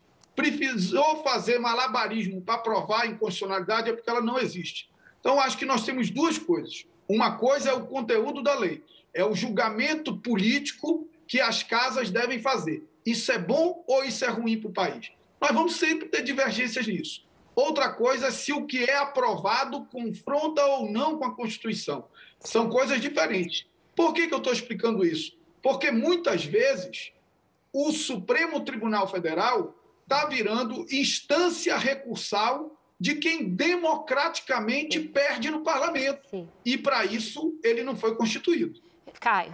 Deputado, eu queria falar da maior liderança do seu partido, Valdemar da Costa Neto, né? Foi personagem é, polêmico aí da política brasileira, foi condenado por corrupção passiva e lavagem de dinheiro no mensalão, foi citado no Petrolão e integrou todas essas negociações aí com os presidentes da República desde Lula, né? Acho que o PL, inclusive, era oposição ao Fernando Henrique, mas de Lula para cá ele esteve com todos e hoje frequenta, inclusive, o Palácio do Planalto. O que, que explica a força do Valdemar da Costa Neto no PL na política brasileira e eu queria sua, saber a sua relação com ele, como que é.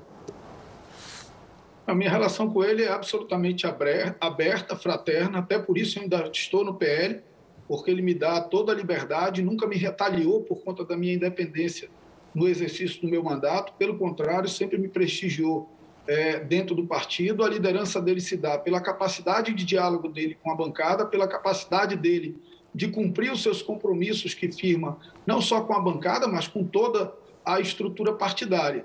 E eu me incomoda muito, Caio, e não é não me incomoda em relação ao Valdemar, me incomoda em relação a todos, porque a gente se diz democrata, a gente diz que respeita a Constituição, aí a gente acha que alguém que foi condenado e cumpriu a pena está condenado a vida inteira. A gente acha que alguém que foi condenado e absolvido ainda está condenado porque a imprensa ou porque é, o Ministério Público condenou em algum momento.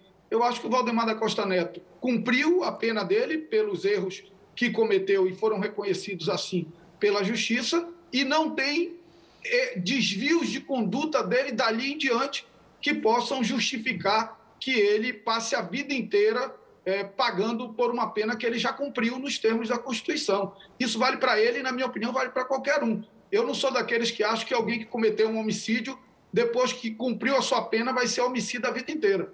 Eu acredito que muitas vezes o sistema punitivo ele pode ter um papel educativo e mudar a forma das pessoas enxergarem a vida e de se comportarem. Eu, então é isso. Minha relação com ele é absolutamente tranquila, fraterna e ele me dá toda a liberdade para o exercício do meu mandato. Com isso, então, a gente fecha esse terceiro bloco, vai para mais uma rápida interrupção e volta já já com mais Roda Viva.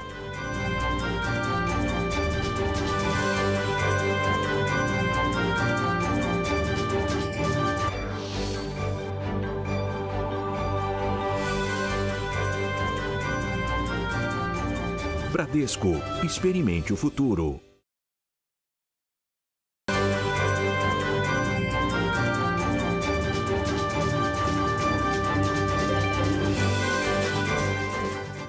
Estamos de volta com o Roda Viva. A gente ainda tem um monte de assunto para abordar, ainda não falou de reforma da Previdência, ainda não falou de alguns projetos que estão ou que já passaram lá.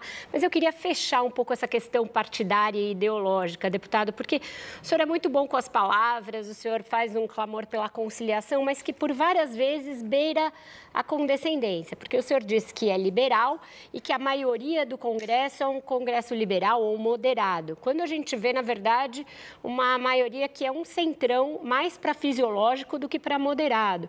O senhor faz aí uma série de. É, uma certa ginástica retórica para aquecer com a forma como Arthur Lira comanda a Câmara, que é uma forma bastante imperial em muitos momentos. É, eu queria saber, o senhor acha que o seu partido, o PL, esse partido do Valdemar Costa Neto, que o senhor descreveu como essa figura tão boa no trato, é um partido liberal efetivamente ou é um partido fisiológico? Não, eu não vou dizer que é um partido fisiológico, mas eu, sinceramente, acho que o Brasil não tem partidos. Eu fui do PCdoB, fui do PSB, fui do PL, enfrento problemas parecidos em todos eles. Tem um julgamento do ministro Carlos Ares Brito, o voto do ministro Carlos Ares Brito no julgamento da fidelidade partidária, que, para mim, é uma lição que eu carrego comigo. Ao tempo em que ele defendia a fidelidade partidária, ele argumentava que ela precisava obrigatoriamente estar acompanhada de mecanismos de democracia intrapartidária. Esses mecanismos de democracia intrapartidária são muito frágeis ainda no Brasil. Então, os problemas que o PL tem, todos os partidos brasileiros têm, porque nós não temos uma tradição de democracia intrapartidária. Eu pego o meu estado mesmo, a Paula, que é de lá. Praticamente todos os partidos têm o mesmo presidente há pelo menos 15, 20 anos. Os que trocaram de presidente é porque o pai passou para o filho. Então, nós temos uma tradição partidária muito ruim. Os partidos não se oxigenam, os partidos não valorizam as pessoas pelas lideran pela liderança que elas exercem e pelo discurso do partido que ela é capaz de levar. Eles valorizam pelo controle que elas têm da máquina. Muitos partidos são uma pasta embaixo do braço de um dono há muitos anos. Então, isso é uma crítica, não é do PL, isso é uma crítica para todo o sistema partidário brasileiro. O PL tem os mesmos problemas que os outros partidos têm. Falta ideologia nos partidos do Brasil, e principalmente nesses partidos de centro. Mas não ter ideologia, Vera, talvez até seja uma estratégia, porque é não ter ideologia que permite você se alinhar com quem quer que seja o governante do momento. Certo. Paula. Deputada, eu vou insistir aqui sobre o trabalho da bancada do Norte, da bancada da Amazônia. É, saiu agora recentemente um estudo, um novo estudo de desmatamento do INPE, que apontou aí um segundo outubro histórico, né, na devastação aí da, da floresta. E, associado a isso, tem aí os conflitos com indígenas e garimpeiros.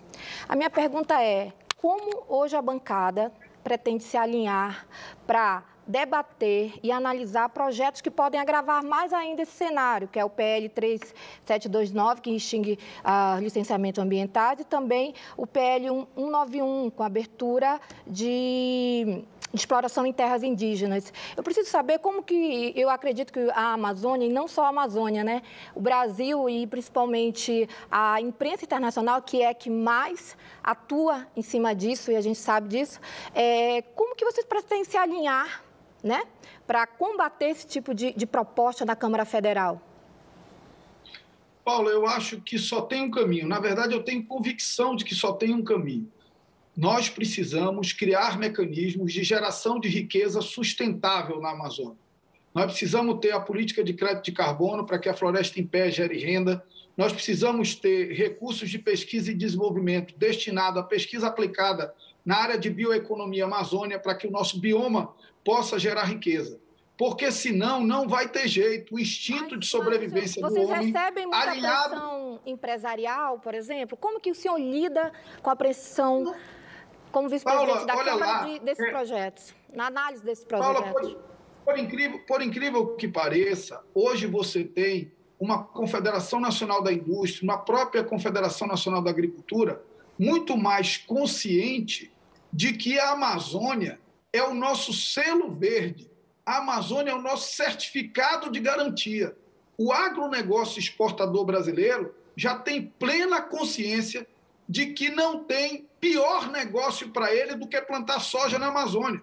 Porque se plantar soja na Amazônia, ele vai contaminar a soja do Brasil inteiro e vai fechar o mercado internacional no Brasil inteiro. Então, esses setores econômicos cada vez mais vão ganhando consciência. Infelizmente, nós ainda temos um segmento muito atrasado, tanto no segmento industrial como no segmento agrário, que encontra guarida no discurso do governo Bolsonaro. Essa turma se fortaleceu nos últimos tempos. A nossa bancada, eu tenho procurado discutir a lei do crédito de carbono, a lei do bioma Amazônia, mecanismos de geração de riqueza com a floresta em pé. A nossa bancada tem se esforçado nesse sentido, mas tem uma parte dessa proteção que depende exclusivamente do Poder Executivo.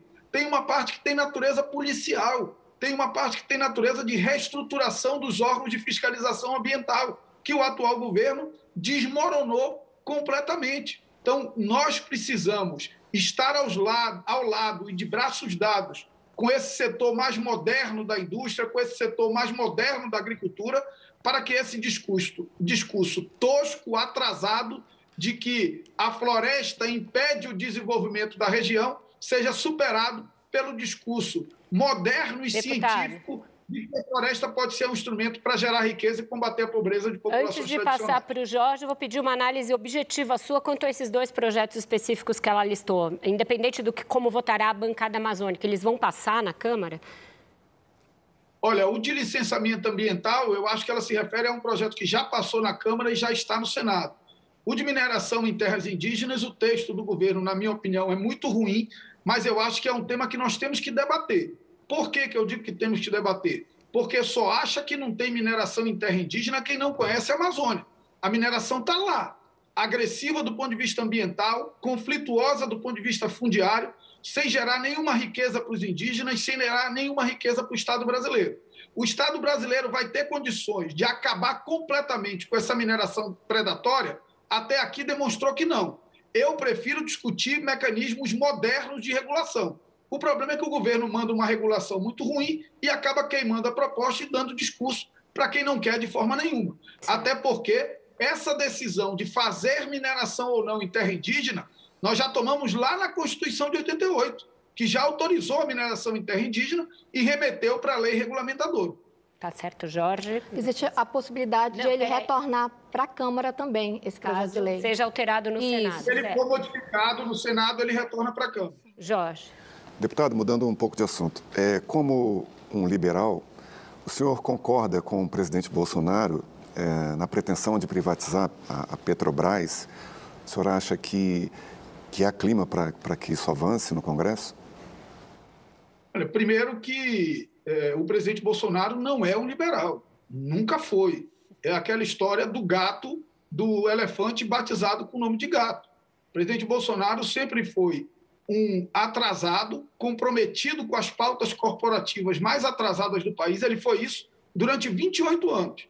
Aí, na eleição, vestiram uma capa nele de liberal, colocaram o Paulo Guedes do, la do lado dele de ministro liberal e essa pecha acabou pegando. Mas ele é tudo menos liberal. Todas as vezes que se conflitou interesses corporativos e interesses liberais, ele ficou do lado dos interesses corporativos. Intervenção em preço de combustível, é, contra a reforma administrativa, desidratou o que pôde a reforma da Previdência, tirando militares dos sacrifícios que todos os outros servidores públicos do país fez. Então, ele é tudo menos um liberal. Eu acho que ser liberal não significa retirar completamente o Estado de toda atividade produtiva. Eu acho que tem muitos lugares que o Estado não pode dar, mas a Petrobras é uma empresa altamente eficiente, que traz resultados muito significativos para o país e não vejo motivo para sua privatização. Por outro lado, você tem outras privatizações que são absolutamente naturais e devem servir até para o desenvolvimento dos setores. O setor energético, por exemplo, o modelo de capitalização da Eletrobras eu defendi e defendo. O Estado brasileiro não tem recursos para fazer os investimentos em infraestrutura elétrica que o país precisa para voltar a crescer. Então, você faz um IPO, abre novas ações da empresa, capta recursos da iniciativa privada, diminui a participação do Estado. Isso sim é ser liberal. Liberal com responsabilidade social e com responsabilidade com certo. o futuro do país. Esses liberais, como o Paulo Guedes, que é contra a renúncia fiscal na Zona Franca de Manaus ou na indústria automobilística, mas é contra o pagamento de imposto de importação, isso não é liberal. Isso é inimigo dos empregos dos brasileiros e da indústria nacional. Isso é amigo da indústria na China. E a China é comunista, pelo que eu saiba. Então, não, não tem nada de liberal nessa história. Certo, Lília. Ô, deputado, a propósito aí do PL que regula o mercado de crédito de carbono, que o senhor é signatário, o senhor é autor, é, o senhor disse o seguinte: alguns acham que não é o texto ideal e que talvez não seja mesmo. O senhor admite. Mas aprendi que no parlamento texto ideal é texto fruto de diálogo, onde ambos cedem. Queria saber onde foi que o senhor teve de ceder nesse caso.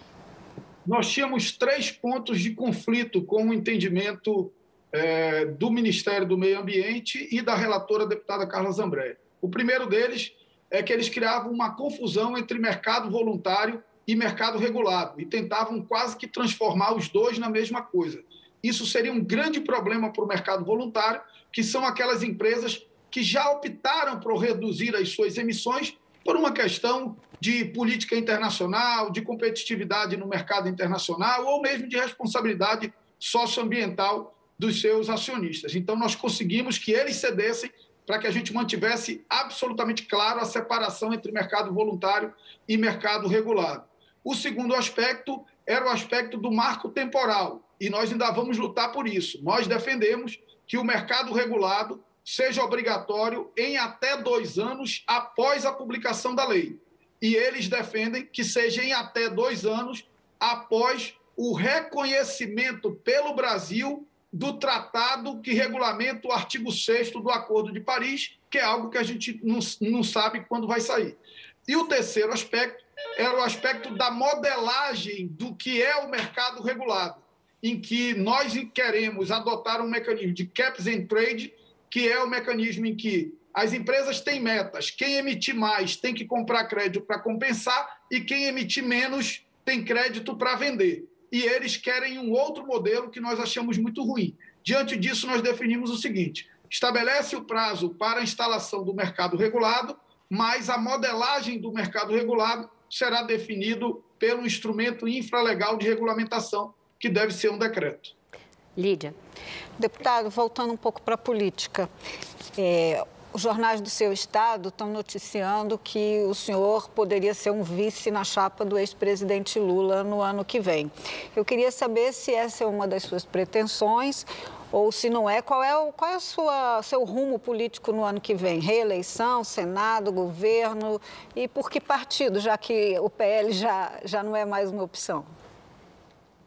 Não, eu primeiro eu não digo que o PL já não é uma opção, não há ainda filiação do presidente Bolsonaro, não há como fato, há como notícia. Eu vou esperar o fato, vou esperar as tratativas com, com o meu partido, mas desde já eu não estarei no palanque com ele, mesmo que ele não filiasse no PL, mas se o PL apoiasse ele, eu não estaria no palanque dele, estaria em outro, em outro palanque.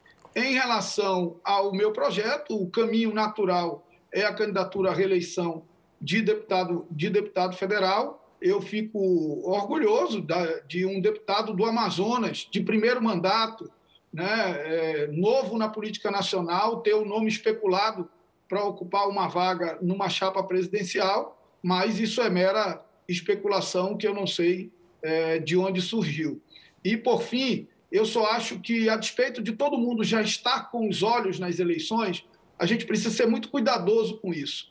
Eu até vez por outra me, me confronto com a minha equipe que trabalha comigo tanto em Manaus como em Brasília, porque não me permito, nesse momento, gastar energia com eleição. Quem está gastando com energia com eleição agora não está percebendo o partido que tem do lado de fora da política. A política só tem sentido se for para melhorar a vida das pessoas. E as pessoas hoje estão muito sofridas. São mais de 600 mil mortos, 15 milhões de desempregados, certo. 20 milhões de famintos, inflação, juros altos. É com isso que eu quero gastar minha energia, a servir ao país, a servir ao Amazonas, e a eleição vai ser tratada na hora certa, porque isso não é prioridade objetivamente para mim nesse momento. Eu quero cuidar das pessoas. Tá certo. Com isso, então, a gente fecha esse bloco, vai para mais um rápido intervalo e volta já já com o encerramento do nosso Roda Viva de hoje. Até já.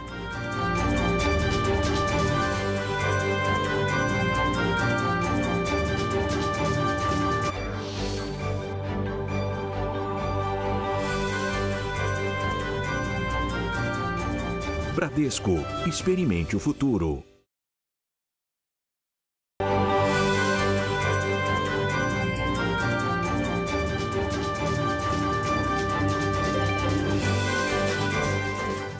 Estamos de volta para esse quinto e último bloco do nosso Roda Viva e a pergunta agora é do Caio Junqueira. Deputado, a força do Arthur Lira na Câmara dos Deputados, acho que é quase um consenso aí dentre os analistas políticos, se deve às emendas RP9, 11 bilhões só na mão dele, o senhor mesmo disse aqui que é ele que decide, junto com os líderes partidários, mas também um avanço de uma agenda é, que enfraquece, na prática, o combate à corrupção. Né? A gente vê revisão da lei de improbidade, a gente viu a PEC que quase foi aprovada que flexibilizava ali é, a força, diminuía a força do Conselho Nacional do Ministério Público. Por que essa gestão é, está se permitindo, como ela está se permitindo avançar nessa agenda, a ação da qual o senhor é vice-presidente? Caio, eu vou me permitir democraticamente discordar é, da sua constatação, a partir da qual surge a pergunta a adequação da lei de improbidade ela foi ajustes necessários na lei de improbidade. Nós vivíamos uma situação em que condutas culposas, em que às vezes erros de natureza administrativa eram condenados como improbidade e com inelegibilidade. Você fica imaginando o que significa na prática aquilo para um prefeito lá do interior do Amazonas, que às vezes não conseguiu entregar sua prestação de contas no prazo por conta de internet que não existe no interior do Amazonas e de repente esse cara virava um criminoso respondia uma ação de probidade, ficava inelegível, tinha sua vida exposta. Então, eu acho que ali foi dado um justo equilíbrio. Se teve algum excesso, nós vamos ter oportunidade de, num novo processo legislativo, regularizar. Mas eu não tenho dúvida de que aquelas medidas eram medidas necessárias. Em relação ao Ministério Público, a, a essa PEC do Ministério Público, não dá para negar a necessidade de reforma do CNMP. O CNMP, de todas as denúncias que recebeu, só levou adiante 4% delas. 4% delas. Tem uma natureza absolutamente corporativa. O Ministério Público tem que ser um poder independente. Nós temos que criar todo o arcabouço legal para isso. Mas, ao mesmo tempo, essa independência gera uma responsabilidade. Nós precisamos punir duramente os excessos. Aqueles que usam o Ministério Público para se promover politicamente, aqueles que transformam o Ministério Público num instrumento de escolher um lado na disputa política nas cidades. Isso é uma constatação, isso existe. E nós não temos até aqui mecanismo de repressão disso, porque o CNMP virou um mecanismo altamente corporativo. O problema é que a diferença entre o remédio e o veneno é a dose. E me parece que essa questão do CNMP, nós erramos na dose. E o que era remédio virou veneno. A mão pesou demais. Mas que tem que reformar o CNMP, todos os membros do Ministério Público mesmo concordam com isso. Eles não concordavam com aquela reforma, mas eles concordam que é necessária uma reforma. Eu, inclusive, sugeri que nós colocássemos no mesmo pacote o CNMP, o CN e o CNJ e definirmos regras idênticas de composição, de escolhas de dirigentes e de, de atribuições. Aí nós vamos ter uma simetria, ser coerente e criar verdadeiramente esses instrumentos como instrumentos de proteção da sociedade contra abusos que também existem no Ministério Público e nós não podemos negar. Deputado, o senhor foi relator da proposta de reforma da Previdência. Passados dois anos aí, o senhor acha que a reforma, ela ainda, é, ela no final se mostrou efetiva? E eu já vi o senhor fazer um meia-culpa de ter cedido e não incluído os militares. Em que medida isso prejudicou é, o resultado da PEC da Previdência? É, na verdade, eu fui o presidente da comissão, o relator ah, desculpa, foi claro. o deputado Samuel Moreira, do, do PSDB é, de São Paulo e não fomos nós que excluímos os militares. Tanto eu como ele tínhamos absoluta convicção da necessidade de manter. Mas, mantendo os militares, nós não conseguiríamos aprovar, porque o presidente Bolsonaro mobilizou toda a sua bancada para proteger os militares na reforma da Previdência. Em relação aos efeitos dela, eu fico imaginando o que seria do Brasil, que chegou, acho que a 93% na relação dívida-PIB por conta dos gastos com a pandemia, se não tivesse feito a reforma da Previdência. Se nós agregássemos esses custos extraordinários aos, ao déficit que a Previdência gerava todos os anos, nós teríamos ultrapassado 100% na relação dívida-PIB e nós não temos uma economia para suportar isso. Infelizmente, nós não tivemos o benefício que esperávamos, porque a economia que foi feita na Previdência acabou sendo gasta na pandemia. Mas se não tivesse feito essa economia, a situação fiscal do país hoje era ainda mais desastrosa. É, Lília. É, deputado, no contexto aí de, de, debate de regime de governo, o senhor falou recentemente, o senhor fez um questionamento. Para que semipresidencialismo se o presidente já não manda nada? Se ele não manda no Brasil, quem é que manda no Brasil? Não, o presidente terceirizou o governo, terceirizou a economia para o ministro Paulo Guedes, que ele mesmo diz que não entende nada, terceirizou a gestão dos recursos para a Câmara e para o Senado e terceirizou a política para o ministro Ciro Nogueira.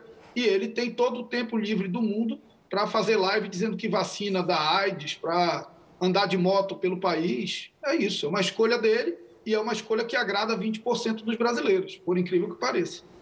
Jorge. E eu respeito, respeitar como democrata que sou. Deputado, o Congresso não conseguiu cumprir a meta de, de aprovar as duas reformas, administrativa e tributária, em 2021.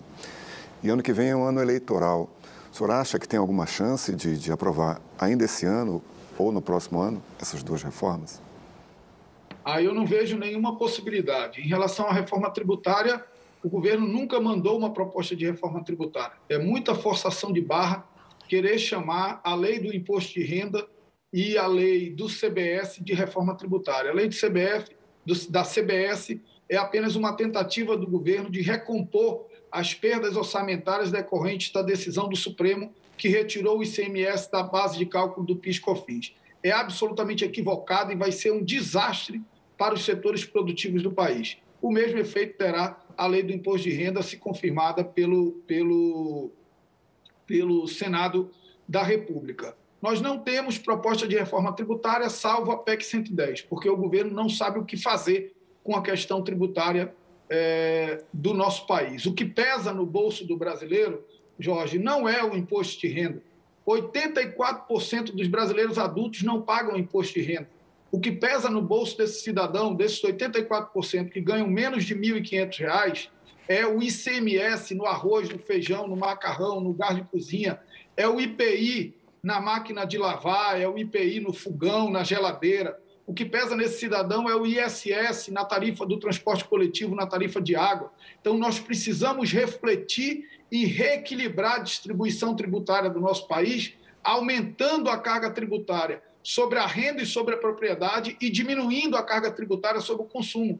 Porque tributar o consumo é fazer uma tributação regressiva em que os pobres pagam mais impostos que os ricos.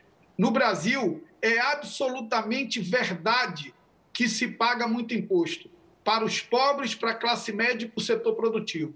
E é absolutamente mentira que se paga muito imposto para os muito ricos. Ricos no Brasil não pagam impostos, nós precisamos enfrentar essa questão. E a reforma administrativa, o presidente não quer a reforma administrativa, porque ele sempre foi e é comprometido com as pautas mais corporativas do serviço público. Não tem nenhuma perspectiva de aprovação da reforma administrativa, primeiro, porque não tem voto, e segundo, porque nem mesmo o presidente da República quer. Paula.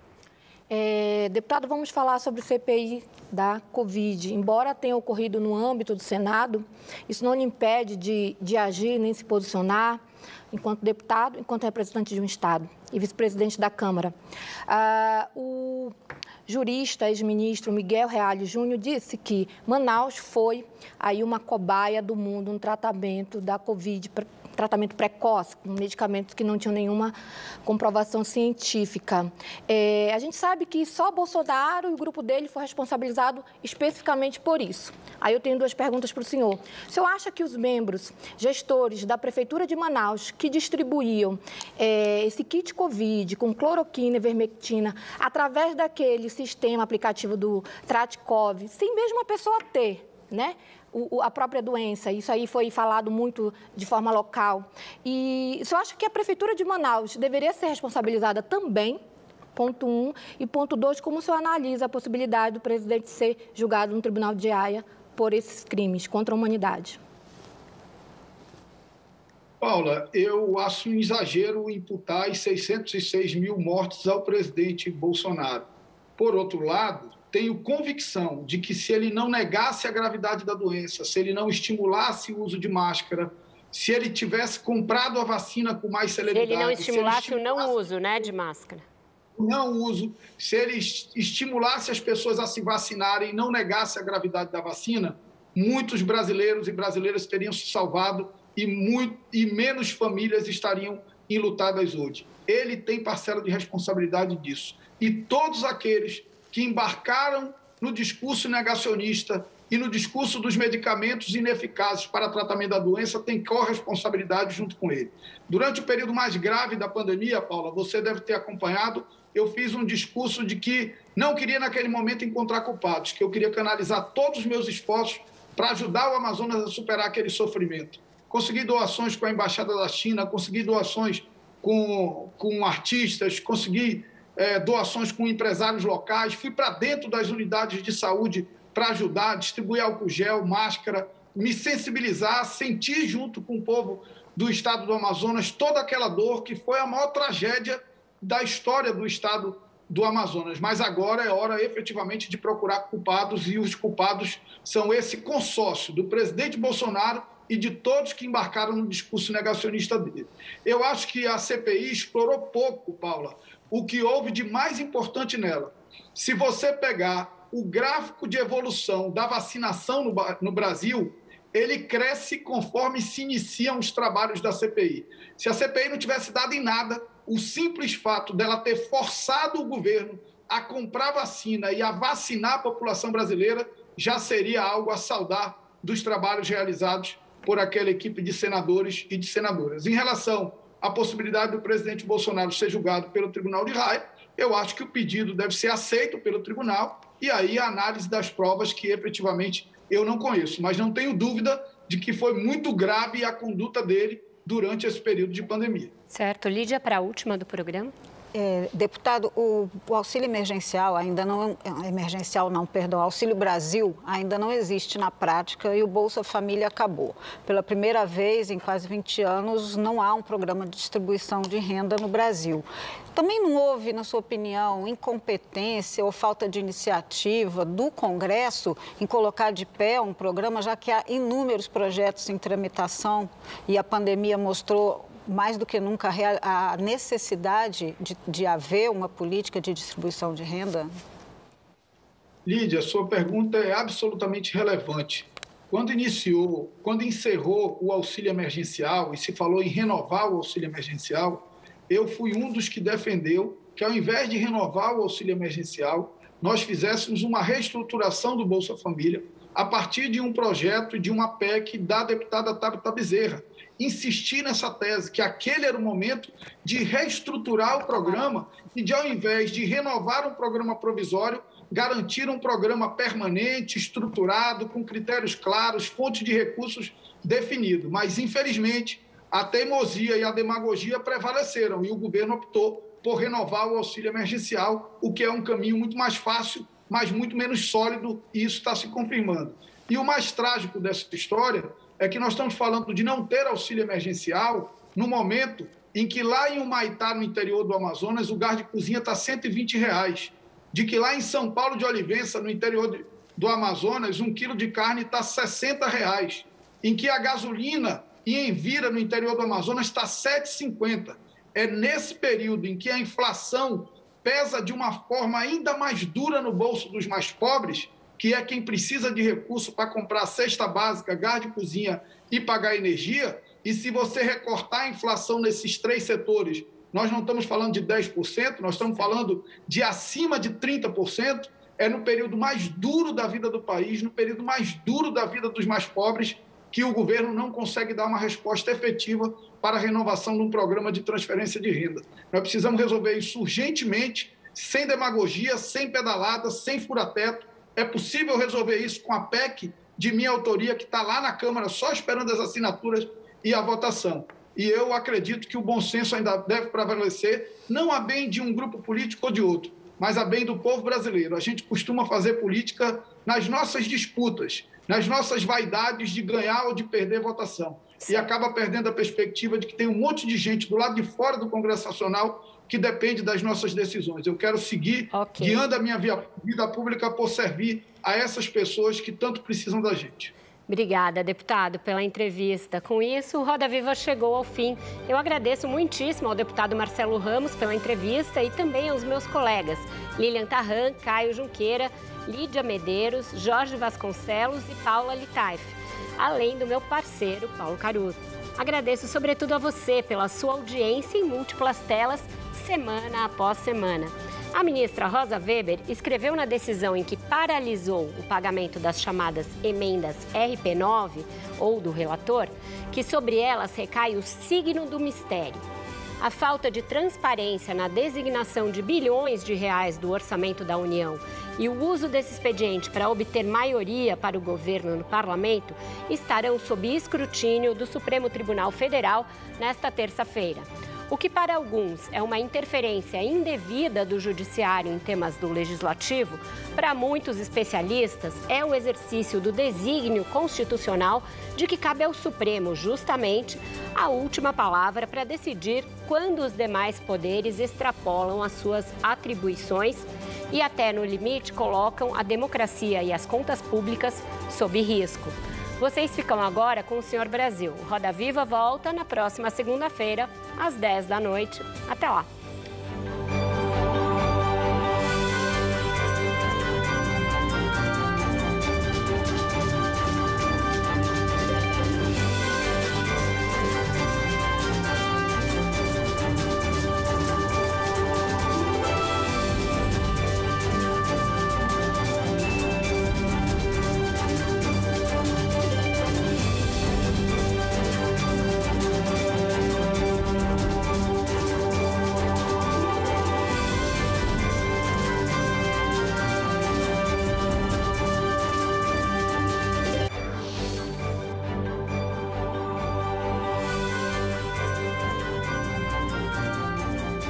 Bradesco. Experimente o futuro.